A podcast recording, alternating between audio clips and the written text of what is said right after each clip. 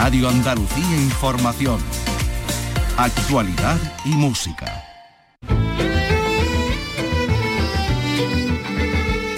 Andalucía es cultura. Con Maite Chacón. Radio Andalucía Información.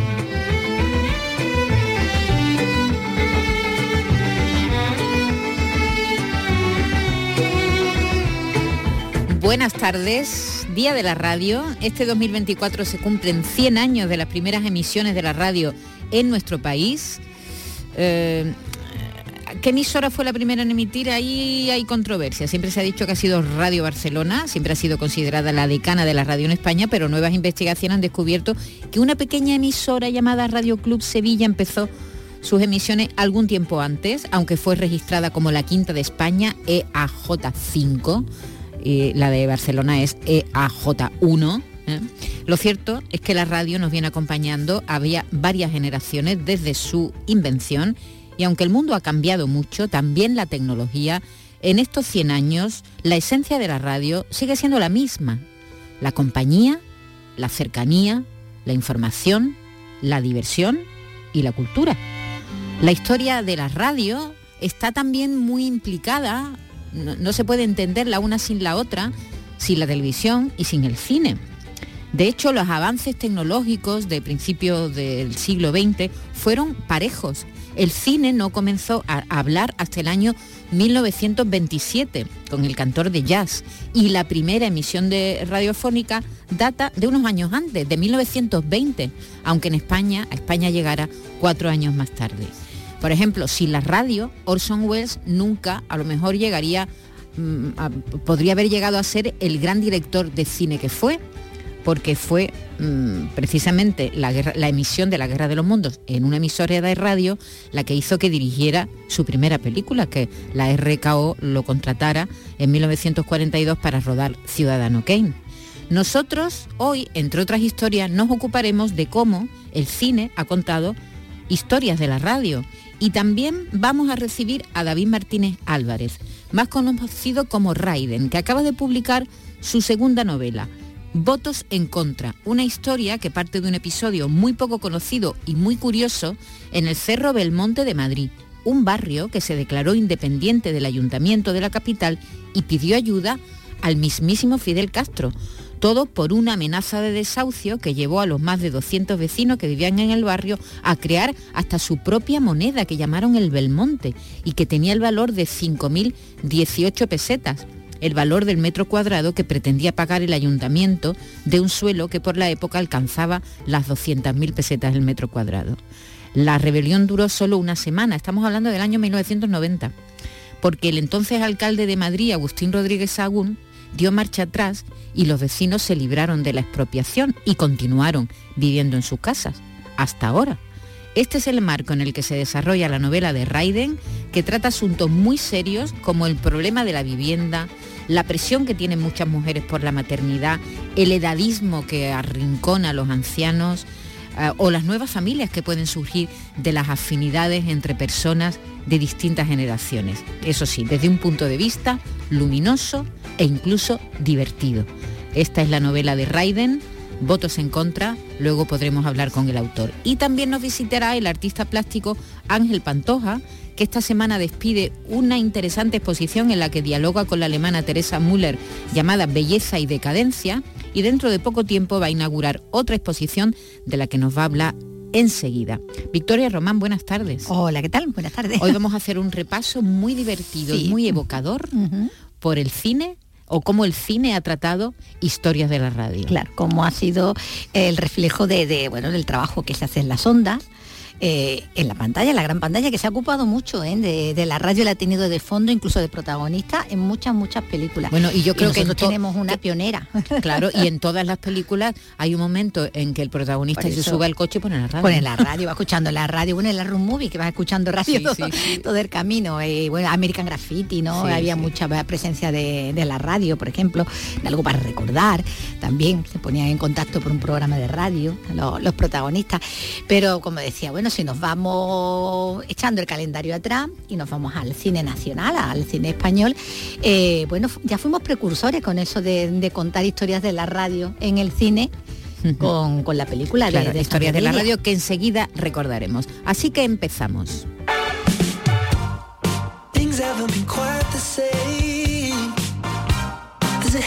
Con Javier Holgado en la realización.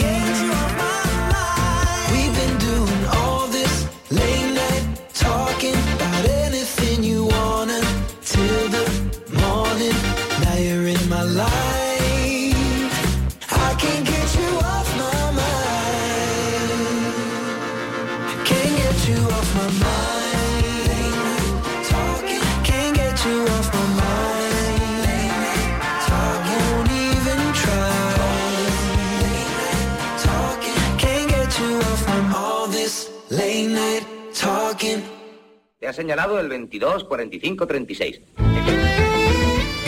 En Radio Andalucía Información, Andalucía es cultura, con Maite Chacón.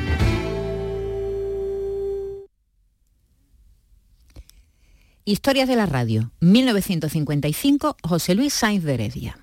Te ha señalado el 22 45 36. ¿Está de acuerdo, señorita?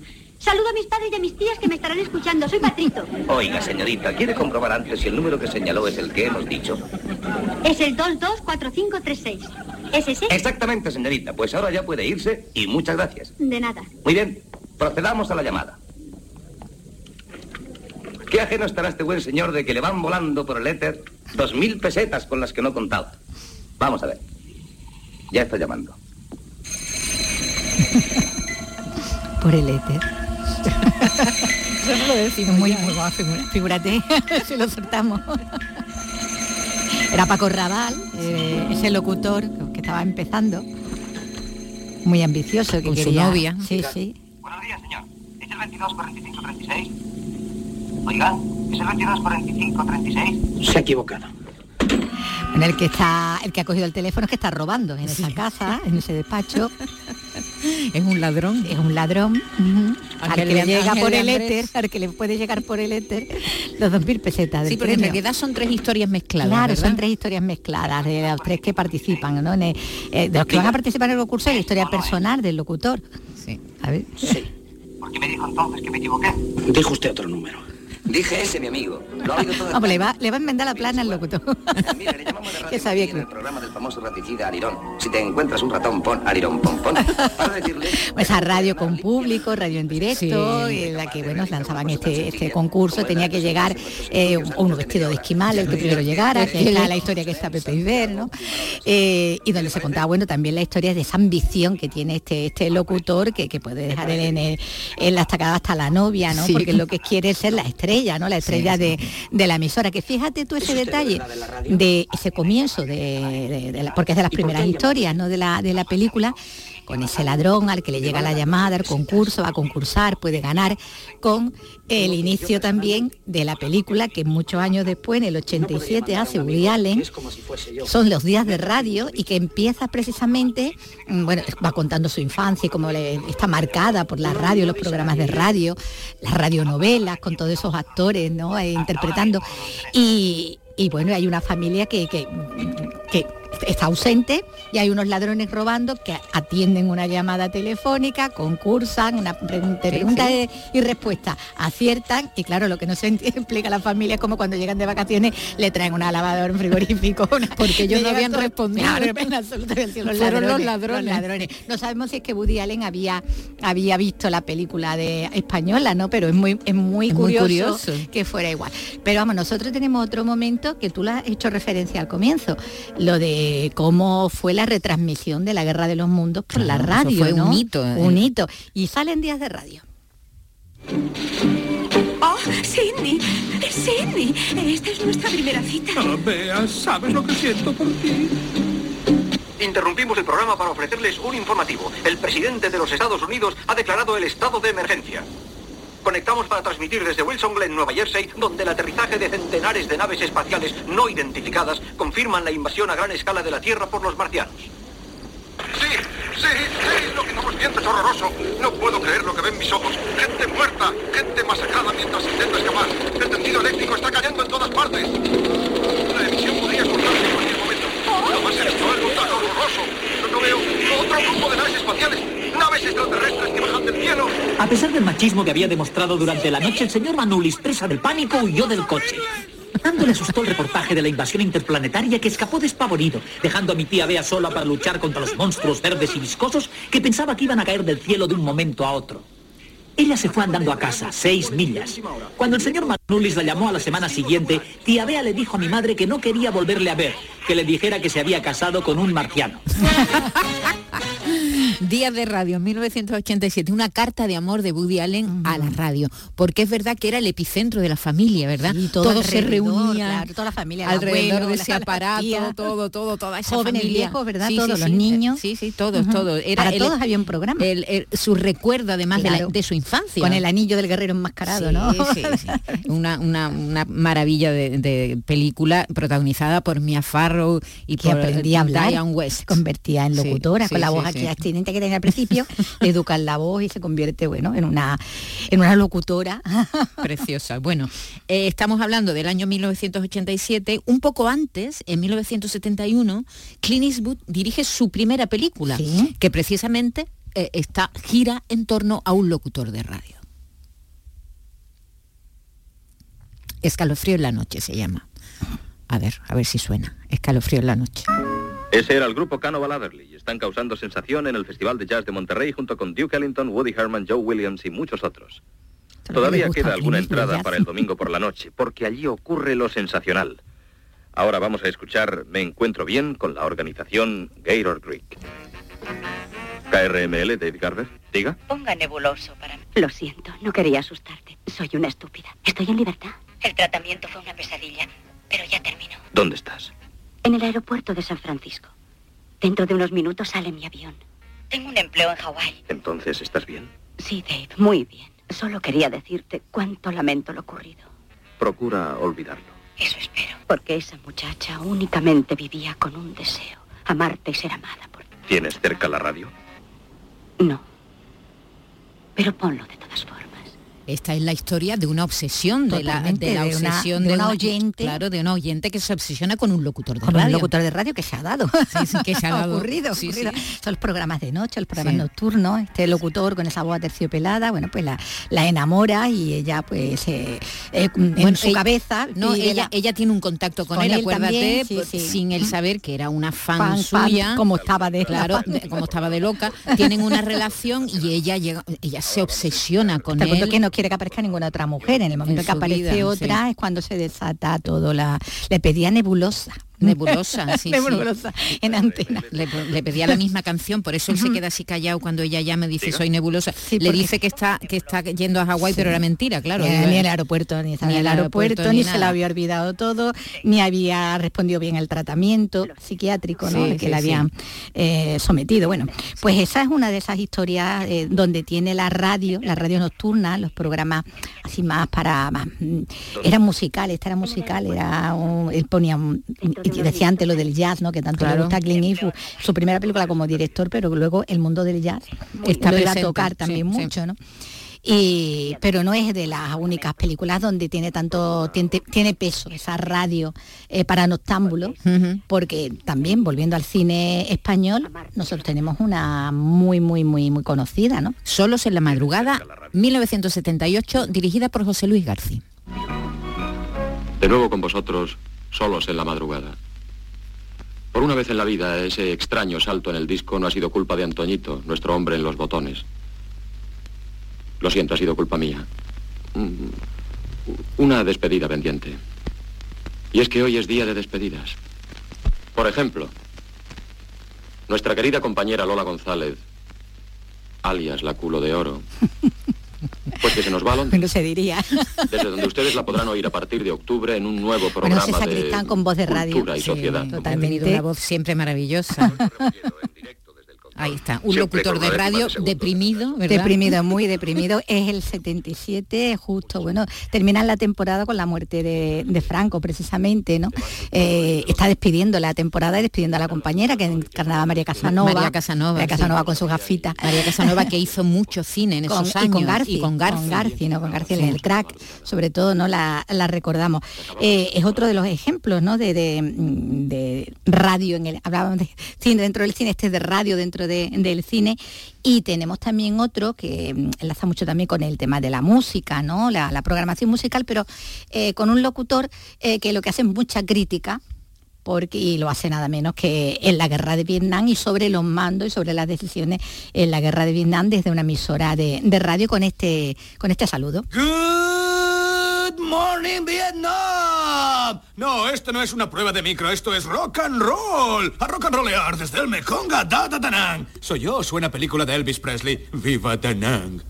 Ay, poniendo voces, claro, no está mal la versión original, pero él precisamente es capaz de, era capaz ¿no? de, Robin Williams, que es el protagonista, de cambiar las voces, de adoptar muchas diferentes, acordás de Aladino, ¿no? haciendo el genio que, cambiaba la, un montón la, voz, y es el protagonista de, esta, película. Good Morning Vietnam, 1987, dirigida por Barry Levinson y, interpreta eh, Robbie Williams un DJ, un DJ de las Fuerzas Armadas, de la Fuerza Aérea de los Estados Unidos, que llega a Saigón a entretener a los soldados desplegados en Vietnam. Al principio todo está muy bien, todo es ah. diversión, pero poco a poco él va metiendo espíritu crítico, claro. y, claro, sus comentarios de la guerra pues escandalizan a los mandos, deciden expulsarlo, lo envían de nuevo a su casa, en la radio colocan a alguien que no termina de gustar a los soldados, los soldados le piden que vuelva, en fin, eh, terminan expulsándolo del ejército por sus comentarios revolucionarios. Bueno, es una película muy antigua, supongo que todo el mundo que todo el mundo la ha visto. Good Morning Vietnam en una estupenda interpretación, ¿verdad? De, de, Robin, Williams. Otra otra película en la que la radio tiene un papel fundamental. Y esta, Haz lo que debas, de Spike Lee del año 1989, en realidad la radio no es la protagonista, la protagonista es un barrio. es uno de los barrios italianos y, y, y, afroamericanos. Sí.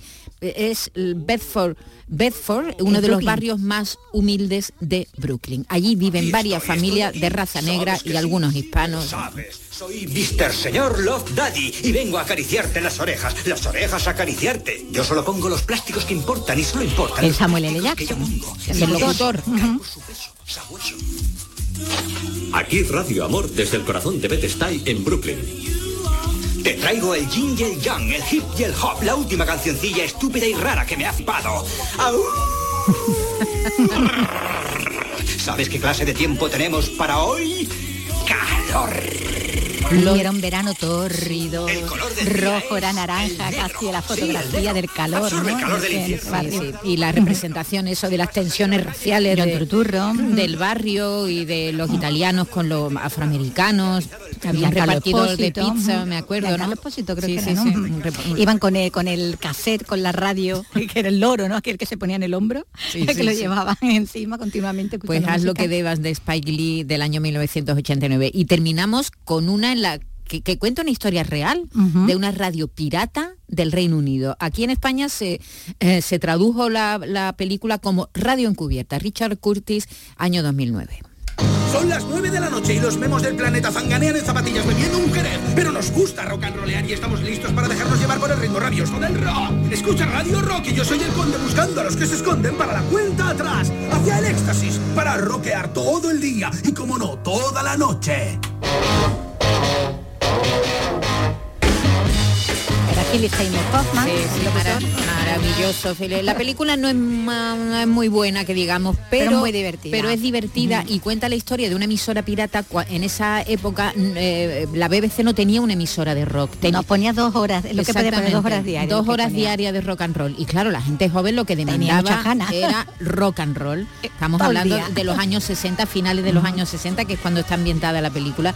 Y esta emisora pirata se Estaba tuvo, en el bar, claro, claro, se tuvo barco. que embarcar, irse al Mar del Norte y Ujú. emitir desde allí y tenía audiencias millonarias. La, casi la mitad de la población o, seguía la- las emisiones de esta emisora pirata. Es muy literal lo de radio pirata, ¿no? Sí, Emisora sí. pirata porque era eso en un barco que estaba en alta mar en el Mar del Norte y desde allí emitía, como decía, todo el día de las 24 horas rock and Era roll. rock and roll, sí. Ah. Radio Rock se llamó esta emisora, que ya os digo, es una historia real, eh, pero que la película se rodó en el año 2009 con un fantástico Philip. Seymour. Hoffman que todavía lloramos porque ya Ujú, sí. falleció como, como todos sabemos. Bueno, esto es un pequeño repaso por algunas de las películas que han dedicado a la radio, a nuestro medio favorito.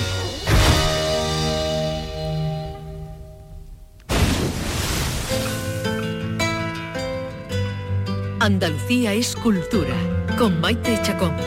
Radio Andalucía Información.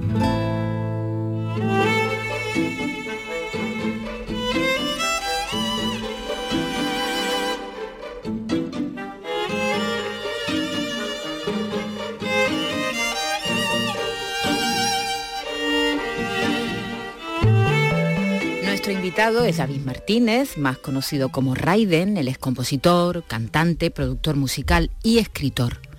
En 2015 publicó su primer poemario, Herido Diario, y, y- y debutó en la novela con El acercamiento de la mujer cactus y el hombre globo. Ese fue su debut como novelista después de escribir, de publicar varios poemarios. Y ahora acaba de publicar su segunda novela, Votos en contra, en una edición, por cierto, muy cuidada, muy bonita, que ha hecho Suma. Hola, bienvenido, Raiden. Buenas tardes. Mm, eh, una edición preciosa, un libro muy bonito, como objeto también. Sí, era una cosa que buscábamos eh, y agradecer también a la editorial La Suma pues, pues que le diesen el mismo que yo quería. Muchas veces hay, hay compañeros y compañeras que, que tienen como grandes historias pero sienten que no están vestidas por fuera como, como se merece. En este caso yo no tengo ningún pero, ni por fuera ni por dentro. Sí, sí. Bueno, nos cuenta la historia de Lea. Lea es una chica que está pasando por un momento, diremos, complicado. Se acaba de separar de su pareja de 10 años y además su casero le dice que tiene que abandonar la casa. Mm, Es decir, que estás contando una historia muy real, que es lo que está pasando con la vivienda en nuestro país. Y a partir de ahí, pues Lea empieza a relacionarse con personas, distintas personas, también conocemos a sus amigos, a Oliver, a su hijo, y, empieza una especie de aventura. Mm, Raiden, eh, eh, tratas temas muy complicados, como por ejemplo la maternidad en la mujer, el edadismo, eh, los fondos buitre, las separaciones. Sin embargo, es una novela luminosa y yo diría que incluso divertida. Siempre lo busqué.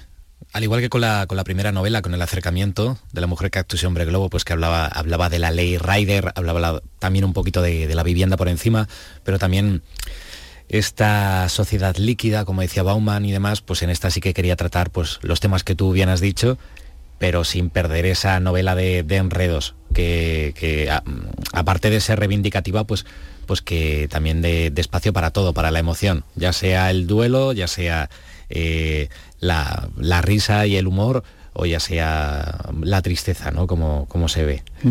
Lee además descubre algo que también descubre descubrimos la mayoría de, de los lectores, que es lo que pasó en Belmonte. Es decir, los belmonteños, las criptomonedas, el himno del reino de Belmonte. Y, yo creo que ese es el germen de, la novela. Cuéntanos qué pasó con una, una barriada, un barrio de, Madrid que llegó a declararse un barrio independiente. Sí, eh, a ver, por aquel entonces no tenían criptomoneda. Lo que, lo que pasa es que parece que es un nombre de criptomoneda, ¿no? El belmonteño. Pero es que en el, eh, en el año 89, el, alcalde de Madrid, eh, Agustín Rodríguez Aún, quería expropiar a una familia que había construido, a unas familias que habían construido su barrio, su barriada con sus propias manos, alegando que eran bolsas de pobreza y que había que erradicarlas, como si fuesen cucarachas. Ellos se manifestaron porque primero querían separar a las familias unas de otras en puntos lejanos de la Comunidad de Madrid y por otro querían pagarles 5.018 pesetas el metro cuadrado, que eso por aquel entonces, pues bueno, ni bien ni mal, si no fuese porque quería vender las casas que iba a construir encima a 250.000 pesetas el metro cuadrado, que el redondeo salía mal.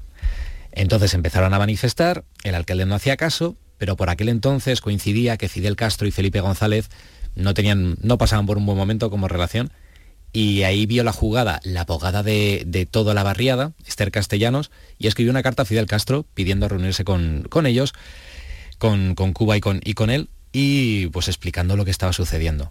Fidel Castro se fue para Cuba y, e invitó a, 20 familiares para un mitin de tres horas eh, en el que habló del atropello de, del, Estado tirano español opresor al barrio de, de Cerro Belmonte durante 45 minutos. Ya se hizo eco la, la ONU, eh, la BBC, medios internacionales. Entonces, aprovechando esto, utilizaron un, ultimátum al alcalde que si no iban a declarar una, bueno, un estado de autodeterminación, iban a votar un referéndum. El alcalde no hizo caso, votaron, salió que se querían salir, 212 votos a favor, dos en contra, y durante una semana pues, eh, pues ya está. Fueron independientes. Independientes con su propia constitución, donde abogaban por la felicidad, donde decían que había que retirar una de las estrellas de la bandera de Madrid porque les pertenecía y con carácter inmediato, y, que iban a sacar su propia moneda, que es el belmonteño, que valía 5.018 pesetas, cada una de las pesetas que querían pagarles por el, por el metro cuadrado iban a poner un, peaje en, el túnel de, de Sinesio Delgado.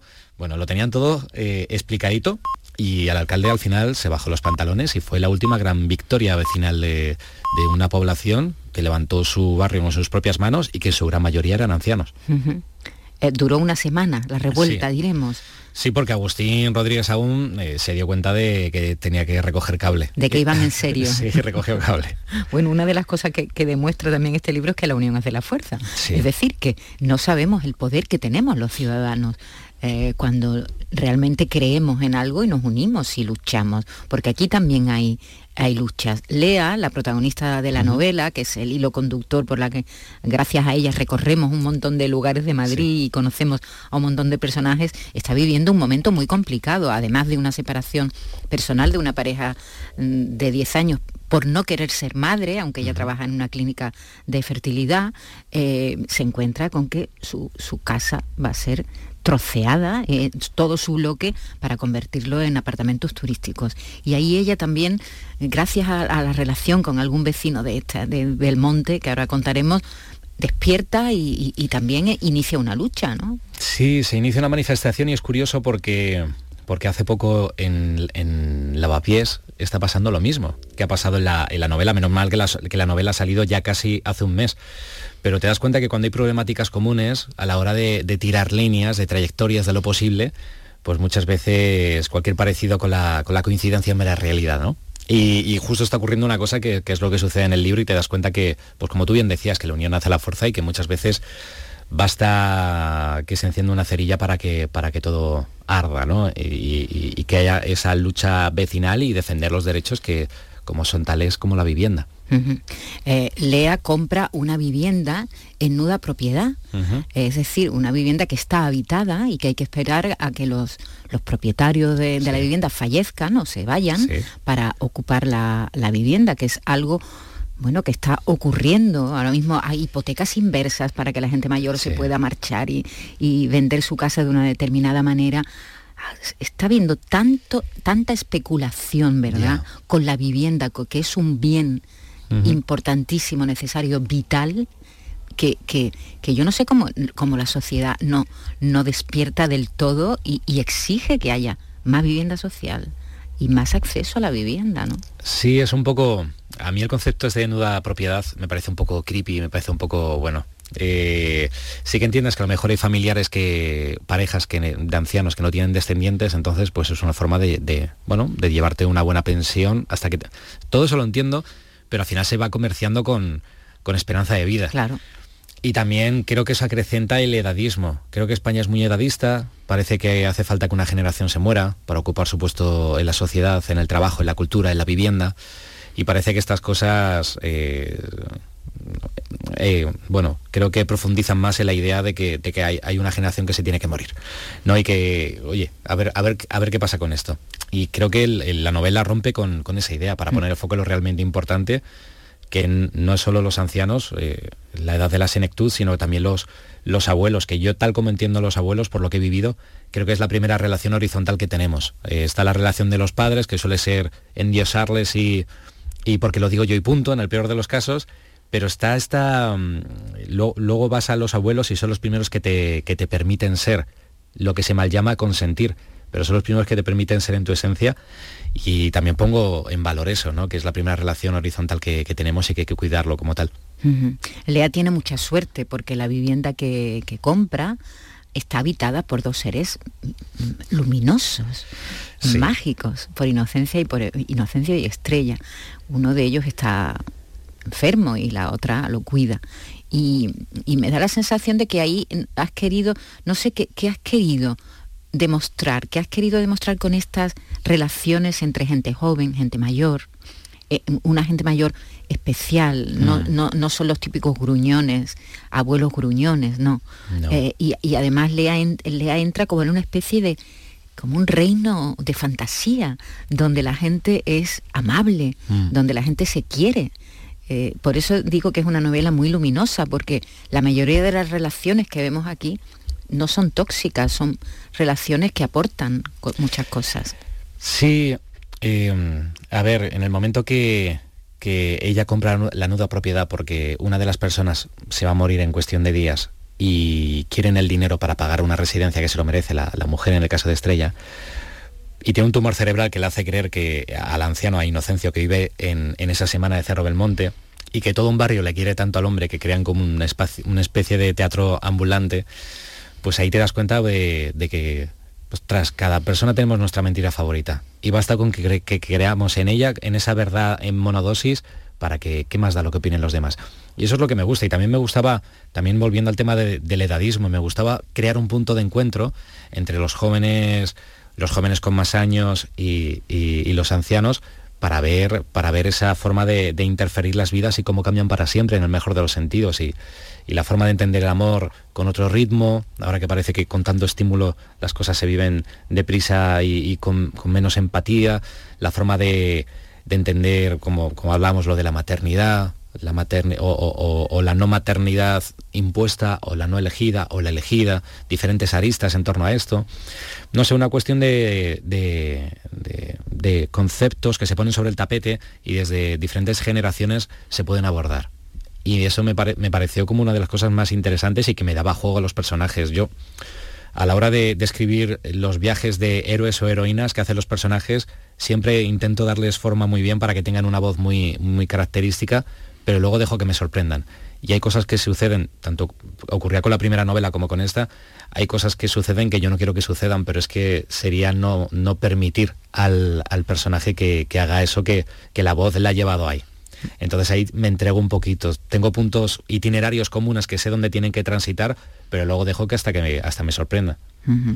Claro, cuando tú escribes un personaje como estrella, puede pasar cualquier cosa, ¿no? O incluso, o incluso Lea, porque Lea es verdad que sufre, va sufriendo una transformación a lo largo de, la historia. No, no termina como, como empieza. Ella empieza muy mal y, va teniendo suerte en la vida, ¿no? Es decir, que también Lea, en el fondo, es una mujer con suerte. ¿eh? Sí, mira, por ejemplo, el personaje Leas es uno de estos, de estos paradigmas que hay tres momentos clave de la novela que yo no quería que pasasen. Y era como, es que me lo piden, no, no puedo, no, es que si no va a quedar algo Uno de ellos lo esperábamos. Pues eh, hay, pues a lo mejor el que esperas, yo no, yo no lo esperaba para nada, digo, no, no, yo creo que sería como eh, como forzarlo. Lo que pasa es que luego se iba dando y digo, es que tiene que ser así. Y tiene que ser tal como, tal como lo describo porque sería así, como se daría, como tendría sentido. En ese momento también de, la gestión del duelo, del duelo eh, emocional de una ruptura con una pareja. Entonces, pues, pues bueno, eh, la verdad que, que, también es, es curioso como yo me arranco puntas de estrella de, de, mi persona, de mi personalidad, de mi experiencia y crecen entidades. Y yo tengo mucho de Lea, tengo mucho de Oliver, tengo mucho de, Estrella y de Inocencio. Y, el pequeño Livin es la única persona así que sí que he hecho un calco de mi hijo, porque no sé hablar en boca de un niño y muy pocas novelas he visto que sepan hablar en boca de un niño. Quedan ahí como una persona que se gusta escribiendo y creo que no, no, no logran eh, invocar al niño. Entonces dije, si yo copio, hago hago un muñeco de arcilla eh, que sea igual a mi hijo, va a estar bien. Y por eso queda un personaje tan, bueno, eh, con, tanta eh, autonomía y con tanta autarquía y con tanto que sea tan orgánico. Sí, porque hay personajes de todas las edades, desde los más mayores, Inocencia, Estrella y toda su pandilla de, abueletes del barrio, hasta, hasta el pequeño Oliver, el chiquitito, que tienes, acaba de cumplir seis años y, bueno, es un niño encantador y maravilloso. Enhorabuena por tener un niño tan gracioso. Gracias. Sí, sí, sí. Eso sí. y, algo que eh, está presente en toda la novela, son todos capítulos muy cortos y, y empiezas siempre con una canción. ¿Por qué? Porque intento hacer siempre novelas visuales que creo que se, que se permiten mucho. Bueno, ya lo hiciste en la anterior sí, también. creo que se permite mucho el recrearlo en tu cabeza muy, mm, de una manera muy clara, los personajes y demás. Entonces, como si fuese una serie, como cada capítulo con su banda sonora, eh, también es una forma de jugar con el lector, con la lectora. Eh, por eso también cuido mucho los títulos de cada capítulo, porque si ves el título y ves eh, un, extracto de una canción descontextualizada, crea como una especie de migas de pan que no sabes por dónde va a tirar. Entonces, pues bueno, creo que es un juego que cada persona, a lo mejor si se detiene más de 10 segundos para leer y por dónde irá, por dónde irá esto, me parece que, es interesante y es algo que siempre voy a hacer en las novelas, porque mm. me parece que es una forma de, meterlo también en un universo sonoro y, bueno, que te, te, llevas, que te llevas y luego al final esas canciones que pongo como referencia guardan el alma de, cómo me lo imagino yo X capítulos. Bueno, y también está tu faceta de músico, ¿no? Sí. Eh, que, está claro, eres, eres, bueno, eres un escritor, eres un escritor, pero también eres, eres músico, ¿no? Y por eso es tan importante, supongo, la música en tu vida, ¿no? Y en, tu trabajo, ¿no? Eh, por cierto, ¿cómo llevas la, carrera de, músico? ¿La tienes aparcada? No, ahora estoy en la gira de, despedida, porque ya siento que como Raiden, como en solitario ya todo lo que tenía que contar ya lo he hecho, y es una gira que, lo dije en marzo del año pasado y termino en septiembre de, de este año. La gira de salas termina ahora en marzo pero de festivales en, septiembre. Entonces, pues bueno, eh, están siendo días muy raros donde estreno una novela, estoy filmando en lugares, eh, estoy recibiendo como las críticas buenas de, la novela, pero por otro lado eh, lo compagino con girar por salas diciendo adiós, me siento como por un lado hola, por otro adiós. entre medias también que tengo un programa de radio y demás, pues, pues se me mezclan muchas cosas, muchas cosas que al final yo nunca he tenido síndrome del impostor, pero ahora me siento como un impostor con síndrome. Eh, que no sé quién soy, si me tengo que poner la capa, si me la tengo que quitar, no sé, están siendo días que da tiempo a todo. Hace un mes casi que está la novela en la calle, ¿qué te están contando los lectores? ¿Qué te dicen? Que, que me he crecido en esta novela comparado con la otra y, sobre todo que es un viaje de, mucha sonrisa, pero de mucha lágrima.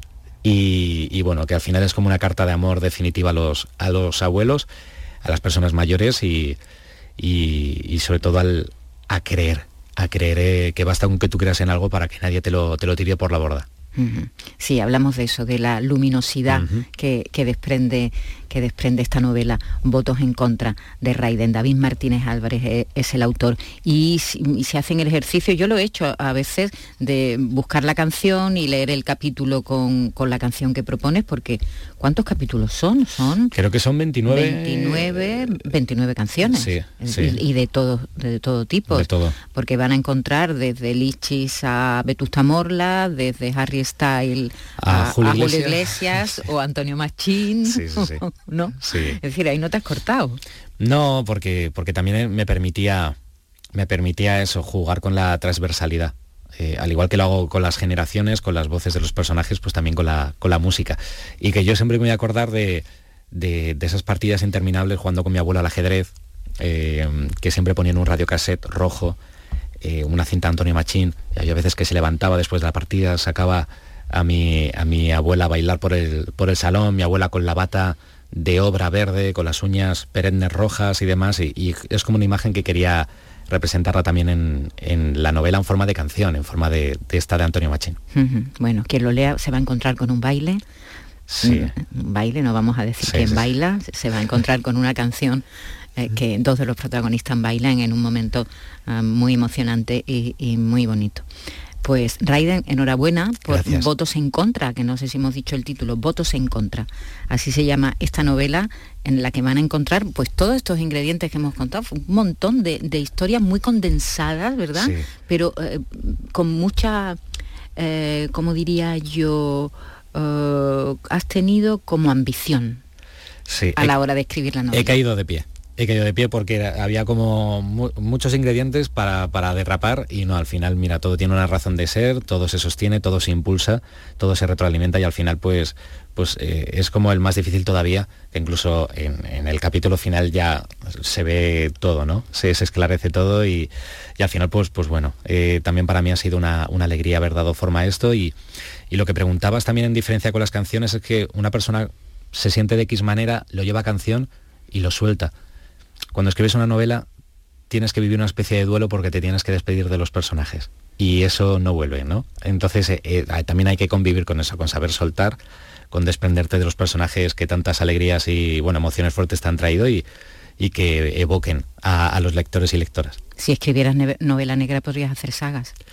Sí, sí, pero no, sabría, no sabría despedirme de alguien para luego volver, volver a meterlo en mi vida. Sería como una relación tóxica, ¿no? De, darnos otra vez otra oportunidad y otra y otra y otra. No, no sabría. Enhorabuena. gracias. Gracias. gracias. En Radio Andalucía Información, Andalucía es cultura, con Maite Chacón.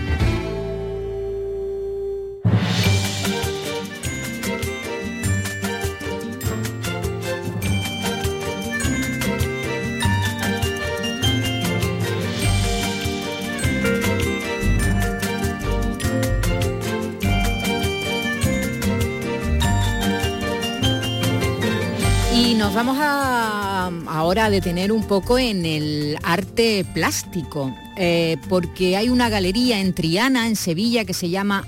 a ver. Untouched, Untagged Art. Untagged Art. Que significa inetiquetable. Inetiquetable como tú, inetiquetable. Arte inetiquetable. Arte inetiquetable. Me sale mal inetiquetable. Hasta español.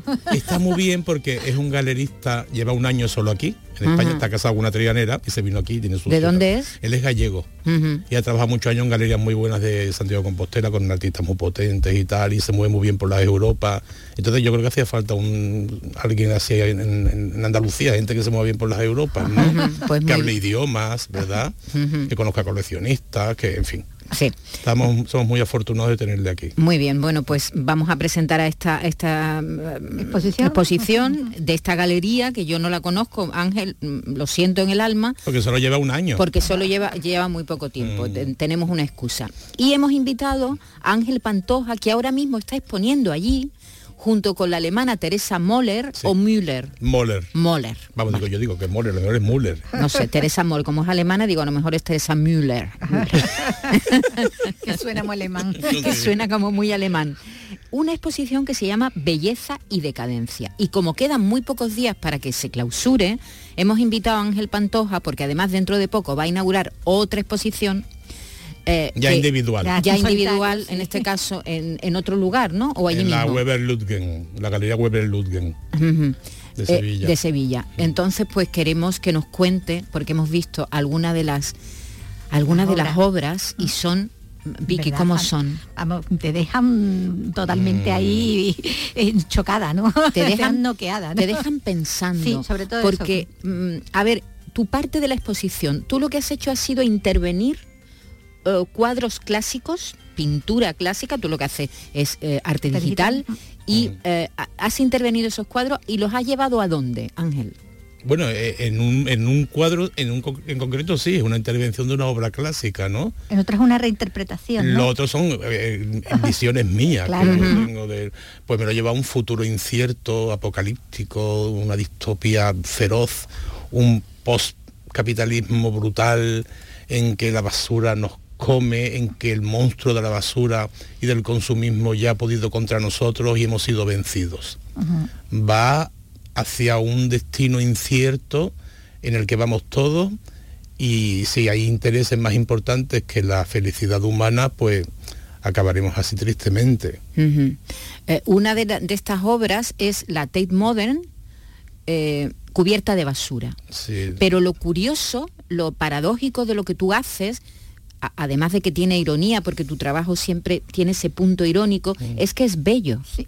¿Es ¿Eh, verdad? Es, inquietantemente bello, ¿no? Sabiendo que lo, Es decir, estamos viendo la torre de la Tate mm, emergiendo un poquito. Claro, emergiendo de una de un montón de, basura, porque además es, vamos, es, un estercolero eh, que tiene muchos detalles, porque si te fijas, pues hay personas, hay elementos muy, muy diminutos, muy pequeñitos, que todos tienen, que te puedes quedar un buen rato mirando la obra. de gran formato. Sí, sí, eh, esto mide dos metros por tres por y medio. Por tres, eh, por 3,50. Entonces me, me sorprende cómo aún así consigues belleza, Ángel. Mira, yo recuerdo un artículo de Manuel Vicen que para mí fue súper transgresor. Y entonces él hablaba de que todo el arte de la mitad del siglo XX había sido muy feo, se había potenciado mucho la fealdad, entre comillas, ¿eh? Eh, que, intentando crear un discurso y tal. Y entonces él decía que había sido un fracaso, decía él. No sé si estoy de acuerdo o no, pero él decía que había sido un fracaso. Entonces él apostaba por la belleza como forma de entrar en la conciencia y en el corazón y en el ojo de la gente, ¿no? Que por la belleza es mucho más fácil hacer meditar y pensar a la gente que mostrando ¿no? la fealdad la fealdad mm, tan descarada que esto también es bastante es que esto es claro tiene esa cosa hipnótica entre no sé si me aterra o me encanta, no sí. es muy romántico también es muy romanticismo también. Es como un neorromanticismo supongo. Me dicen mucho eso porque tiene esa cosa de encontrar la belleza en, lo destruido en las ruinas en lo caótico no esa cosa también wagneriana no partes de que partes además de cuadros románticos, ¿no? Hay, claro, he hecho varias versiones de, de, artistas románticos, ¿no? Y aquí, por ejemplo, Aquí no, pero en el cuadro de la Isla de los Muertos, que es un cuadro este, clásico de este, Bocklin. Eh, estamos en la radio, entonces pues claro... Mm, hay que describir. Hay que describir. Eh, eh, si antes estábamos en, una Tate Modern completamente cubierta de basura, pero con, con un gran predominio de un cielo rosa con un rosa muy bonito, un rosa un poco artificial de la bueno podría ser también un, rosa radioactivo de, emisiones, sí, pero bueno, un rosa un cielo peligroso. Es bonito y tiene momentos muy bonitos son como yo digo que es un poco como la como Robert Altman Shortcuts que como pequeñas historietas no toda la gente que ahí sale vas mirando tiene muchos muchos detalles los que fijarte. Y como nos hemos acostumbrado a eso no nos hemos acostumbrado a vivir en la basura no a bañarnos en esa en esa agua fétida no el perro, el perro ladrándole a la máquina que está la, máquina excavadora. Me encanta ese detalle. Tiene muchas lecturas. Bueno, y en, en la página de Ángel, angelp.es pueden encontrar, lo digo por si hay alguien que tiene curiosidad de ver la obra y no ha ido a la exposición o no puede porque viva en otra ciudad. La isla de los muertos. La isla de los muertos, aquí esto sí es una intervención que tú has hecho de un cuadro. Este es un cuadro clásico de un artista suizo que se llama Bocklin. ¿eh? Entonces, este cuadro ha fascinado durante la historia del arte a muchísimos artistas y gente. De hecho, Hitler eh, consiguió ese cuadro, lo consiguió y se lo llevó a, su casa, creo y pero Banner, eh, ya, ya nombré dos veces Banner, ¿te has dado cuenta? Eh, Dalí, Magritte, todos eran fascinados con este cuadro, hicieron muchas versiones y hay muchas versiones. Entonces yo he hecho la versión 2023, que es la versión de la basura en la que esta, esta isla llena de cipreses largos, ¿no? De, que es una cosa mortuoria, donde eh, yo la he convertido en una isla de basura, ¿no? donde Caronte lleva, las, los, muertos, ¿no? A esa isla, ¿no? En una zodia. En una zodia. Con una manta térmica. Con una manta térmica. Entonces con esto, con la realidad de hoy en día, ¿no? Y, le doy por un sentido nuevo. Creo una obra nueva apoyándome en, en me apropio de una obra antigua para crear una nueva y tiene todo un discurso y todo un debate posible, claro. Con, predomina el color gris en este caso, ¿no? Con el rosa era el anterior, aquí predomina una gama de, de grises impresionante que va desde el blanco o un gris muy claro al gris más oscuro, ahí nada un pato y, mm, y, uno reconoce, eh, aunque es una hipérbole, ¿no? Porque la, es una isla muy grande, muy alta de mm. basura, uno, uno reconoce que parece que, que, como tú dices, nos hemos acostumbrado a tirar, tirar, tirar basura a, un planeta que, que, es finito. las islas de, plástico sí, eso existe, ¿no? hay varias, hay varias, hay varias. ¿eh? Sí, pero vivimos una sociedad completamente dormida. Vivimos una sociedad dormida por muchos factores, por el trabajo, porque no podemos pagar, porque no sé cuánto, estamos siempre, la mente no la tienen ocupada, ¿no? Y entonces mm, hay que despertar la conciencia de la gente, ¿no? Y que la gente se preocupe y que evitemos esto, ¿no? Y que se gestione bien la basura, que la basura no podemos vendérsela al tercer mundo, ¿eh? y que el tercer mundo bueno, porque todo lo que pasa allí viene otra vez para acá, porque el mundo tiene mares y, todo, se mueve y todo aparece, ¿no? Hay casos de cosas que han tirado en la Patagonia y han aparecido en Cádiz y al revés, ¿no? yo creo que vivimos en una aldea global, ¿no? Y entonces deberíamos de, concienciar, por lo menos el primer mundo, entre comillas, que hemos tenido acceso a la, a la cultura y a la información, pues deberíamos de ser bandera ¿no? del resto del mundo en, el cuidado del planeta. Sí, pero, pero yo no creo que eso no está pasando, porque hay mucho discurso ecologista, pero en lo cotidiano nuestra actitud cotidiana, tú vas al súper y te vienes cargado de plástico. De plástico. completamente. es horrible, horrible. y de plástico que usas un día. Que usas para una cosa. Da, miedo. Yo no sé por qué ya los supermercados, que es donde mayoritariamente se compra, ¿no? En esta sociedad moderna en la que vivimos, yo no sé cómo no se preocupan ya de, también, porque no presionamos los ciudadanos, sino Bueno, de también han sacado unas bolsas que son desechables y por esto dice que es peor que el plástico. El plástico Entonces, no lo sé, pero sí debería, deberíamos de, ejercer presión. y, demandar que... El plástico es un elemento interesante, porque el plástico está muy bien, pero para cosas que usemos cada todos los días, no para una cosa que usas una vez y la tiras. No, para que nos hagan la vida fácil, está muy bien pero que te compres un, un de de jamón york y lo tengas que tirar al día siguiente, pues me parece que es una, basura innecesaria. Sobre todo porque el plástico no se deshace, no desaparece. El plástico se divide en pequeñas porciones hasta extremos que ya están diciendo que dentro del agua mineral hay micropartículas de plástico que entran en las células humanas, o sea que es, terrorífico, es terrorífico, no sabemos dónde vamos. ¿eh? A, ti cuando empezó, porque yo recuerdo obras tuyas, grandes obras tuyas de plásticos volando en el cielo. Que, como aves, ¿no? Sí, no, sé si como aves o como, o como medusas en, el mar. Eh, Un amigo mío dice, son como rompimientos de gloria. Por Dios, que enrevesado.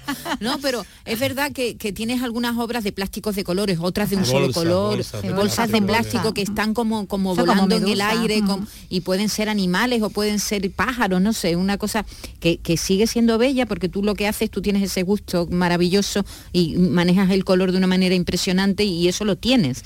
Mm, incluso cuando haces este tipo de obra, ¿no? Mm, que son manifiestamente reivindicativas. Siempre. Eh, ¿cuándo, ¿Cuándo empezaste tú a preocuparte? ¿Cuándo tu arte, diremos, derivó en esto? En este, en este Pues discurso. que yo no lo recuerdo, pero yo creo que siempre, porque es que siempre que he hecho un algo, lo he hecho por algo.